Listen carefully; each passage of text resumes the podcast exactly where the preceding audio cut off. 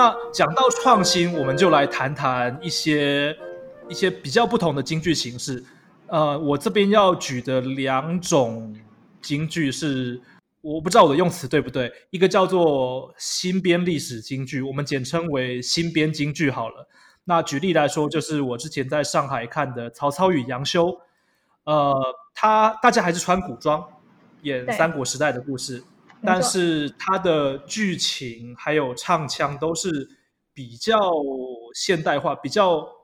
呃，等于说口味比较能够让现代人接受的，比较大众一点的旋律和故事情节安排。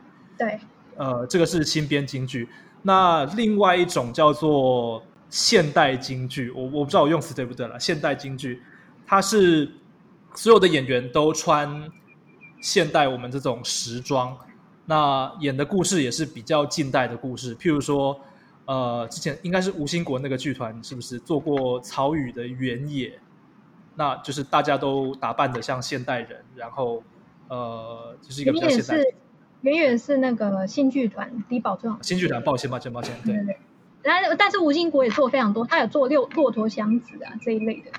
嗯，对对，呃，骆驼祥子，那那那也是我们近代的这个现代文学作品。对对对，那你对于所谓的新编京剧和这个现代京剧，你的看法如何？我觉得都很棒，但是呢，要稍微描述一下。对，因为因为很多观众可能比较没有清楚的了解，所以我再稍微拉远一点来讲。好，就是应该说京剧就是它本身并不是一个中国传统的戏曲。听到这句话是不是觉得有点惊讶？原因是因为 京剧是京剧是清朝才才兴盛的一个剧种，可是我们传好像就有印象了，对。对对，我们传统的戏曲叫做昆曲，然后传统的戏曲叫什么？秦腔啊、晋剧啊什么这一类的这种从地方上，对对对，从地方上兴盛出来的这些东西，有非常长的历史的这种才是传统戏曲。而京剧是把他们全部融合了以后，讲国语，讲中原音，这就是全任何一个省份的人都听得懂的这种戏。那这种这种戏呢，它变成了一个剧种的原因，是因为它有了非常多的开创。什么叫做开创？也就是说，从京剧诞生的那一刻开始，每每一年、每一时、每一地，它都创新。创新到什么地步？就是把所有它。地方上昆曲里其他的剧团有名的戏，他把它做改编，创新的腔，创新的演法。最重要的是，他同样在编剧上有非常大的胜出，贴近当时的人的思想。所以，他这个东西可以说两两百年来，对，差不多两百年，两百年来所有红的京剧都是新编剧。举例来说，《四郎探母》这个戏大家很很熟嘛，大家一定有听过《四郎探母》。那这个戏呢，它是从上档的梆子戏，就是从那个时候叫做三官排演。这个戏呢，本身是一个梆子戏。然后呢，他那个时候的里面的故事是说，杨四郎是个叛国贼，这是他主要的剧情的重点。然后刚一刚改变戏变成新。京剧变成一个新的剧种的剧的时候，他就把它给转性了。杨四郎变成一个思乡的游子，他是一个迫于时代，所以他才做了那些选择的人。他从一个原来在上党的梆子戏里面，他是一个很懦弱的角色，叛国贼啊、能卡小啊什么之类的。但是进进入到这个呃京剧以后，他是把它完全转变。所以大家可以理解这个角色为什么他会失落翻庄十五年，嫁给了当时候的这个我说嫁哈，就是嫁给了当时的这个公主，成为一个驸马。为什么这十五年他都不回家，直到他妈妈来攻打辽国的时候，他才要回去见他妈妈一面。这个东西太贴近人性，因为大家理解他的困难。两国相交嘛，而且都是在交战的敌国。你很难做什么别的选择，他还要隐姓埋名，什么等等。所以四郎探母本身，它就是虽然是一百多年前它就红的戏，但是它本身就是一个极大的改编戏。那再另外讲一个，就是《白蛇传》。嗯，《白蛇传》，你觉得《白蛇传》古老还是原野古老？白蛇传吧。我来告诉你，现在我们常看的《白蛇传》就是叫做田汉，就是一个编剧家叫田汉写的《白蛇传》。这个这个戏呢，是他在一九四三年的时候第一次写。他那时候是写说这是一个妖怪跟人的戏，然后呢，就是这个妖怪就是政治不正确，所以就要骂这个妖怪。后来呢，他又觉得不太对劲哈，因为他他他想要展现的是这个妖怪可以做一些很突破的事情，非常的革命。一九五二年的时候，他又把它改编，然后到了一九五五年的时候，才变成现在这个剧本。他把所有别的都删掉，变成主题变成是爱情。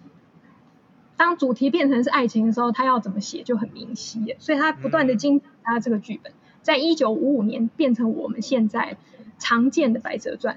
这个京剧的《白蛇传》是一九五五年写定的嘛？刚刚你说的原野、哦 OK，是曹禺在一九三七年的时候写的剧本。OK，所以呃，好，那我知道了。所以虽然说《白蛇传》它是一个呃更历史更久远的民俗故事，对，它是一个历史它的它的京剧版本是到一九五五几年才确立下来的。没错，没错。所以你看，这个东西是是一个传统，京剧的传统就是不断的创新，而且甚至就是相当大的一个程度是剧本创新。只是以前的老艺术家他会非常的注重各种编配的东西，比如说曲，还有戏的流畅度，还有每一场如何安排这些东西。他当时竞争一九三几年的时候，梅兰芳那个时候已经去那个欧洲访问，他已经决定了四几年的时候去访问，所以他们那时候已经接触到西方舞台剧，他们对这些东西做了非常多的探究，因为那个不但是将来的敌人啊，因为当时时装剧在上海也有，同时呢，它也是他山之石可以攻错嘛，所以他们把这些东西吸进来，京剧就越来越好看，所以。这个这个创新的东西是不断在有。那你刚刚提到的第一种状态，就是所有东西都是新的，只是穿古装。这个是曹操与杨修这种，它就是新编剧本的一种。但是呢，对你来讲，可能它非常的新，但是对于你常常看这些京剧的这些呃掌故来讲，你就会发现它不是那么新，它是一个正常的东西。就是京剧这两百年来一直在做类似的事情，只是。呃，曹操与杨修有一个非常大的好处，就是呃，他把这个人物的纠葛扣得更接近我们所想象的曹操。其实他是不是真的夜梦杀人呢？他有没有坏到这个程度？我们不在乎，我们也不想，也不认为，就是说这一定要符合历史。但是他贴近于我们脑海里面所想象的那样的人格，而彰显他的这个另外一个角色是杨修。杨修是不是真的正面？其实不重要。我们在看看完这个曹操与杨修里面，心里面受到震撼，会因为杨修这个角色很正面，所以我们震撼吗？不是，我们会震撼的原因是因为杨修跟曹操两个人的斗争，是我们人性里面每天会遇到的斗争。所以这个东西它就很现代，它就很新。这这种灵魂上的东西，它会影响到我们对这个戏的。呃，感动。然后呢，同时他在用他的京剧的戏剧手法，所以我觉得问题是非常核心的，只有一个，就是故事本身的创新，以及故事本身，你有没有活着？你有没有贴近我们现代人的想法？嗯，了解。所以我觉得我从你的回答里面，我听到呃归纳两个重点好了。第一个就是说。呃，新编京剧像曹操与杨修，或者是现代京剧，呃，像是呃原野、呃，我们要去哪里？原野好了。原野只是说它时代是近代，所以他穿近代的衣服，就跟我刚刚说的骆驼祥子是一样的。是，但对，但是它也是这两种形式的京剧，呃，都都蛮值得做的，蛮值得继续做。呃，因为至少观众都接受他们的口味。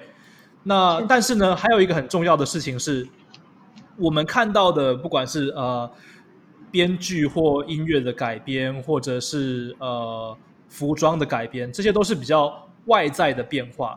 但它还有一个很重要的点是内在的变化，也就是你刚刚说的，它比较能够以现在人需要的方法来触动现在人的心。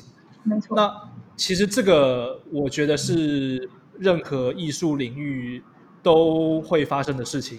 没错。呃，我举例来说，我们现在如果去看西洋的歌剧，譬如说普契尼啦，或者是比才啦。呃，莫扎特那个时代写出来的歌剧，呃，我们有有好不敢说每一出了，但是有好几出，我们现在来看会觉得说，哎，这剧情也太老梗了吧？就可能男女主角相爱，然后女主角被坏人抓走啊，男主角去救她，那营救失败，最后两个人双双殉情。我没有说这是哪一出了，但是确实有这种，就是很以现在角度来看，就是很老梗，就。大家都猜得到会怎么发展的剧情，很洒狗血。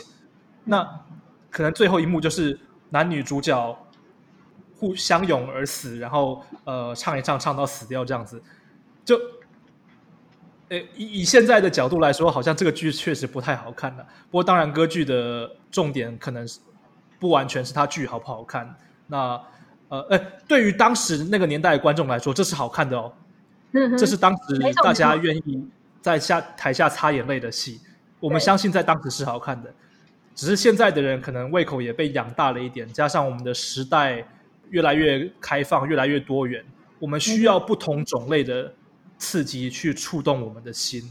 那呃，我觉得所谓的新编京剧和这个现代京剧，它的内在发生了这些改变，所以确实是值得继续努力的方向。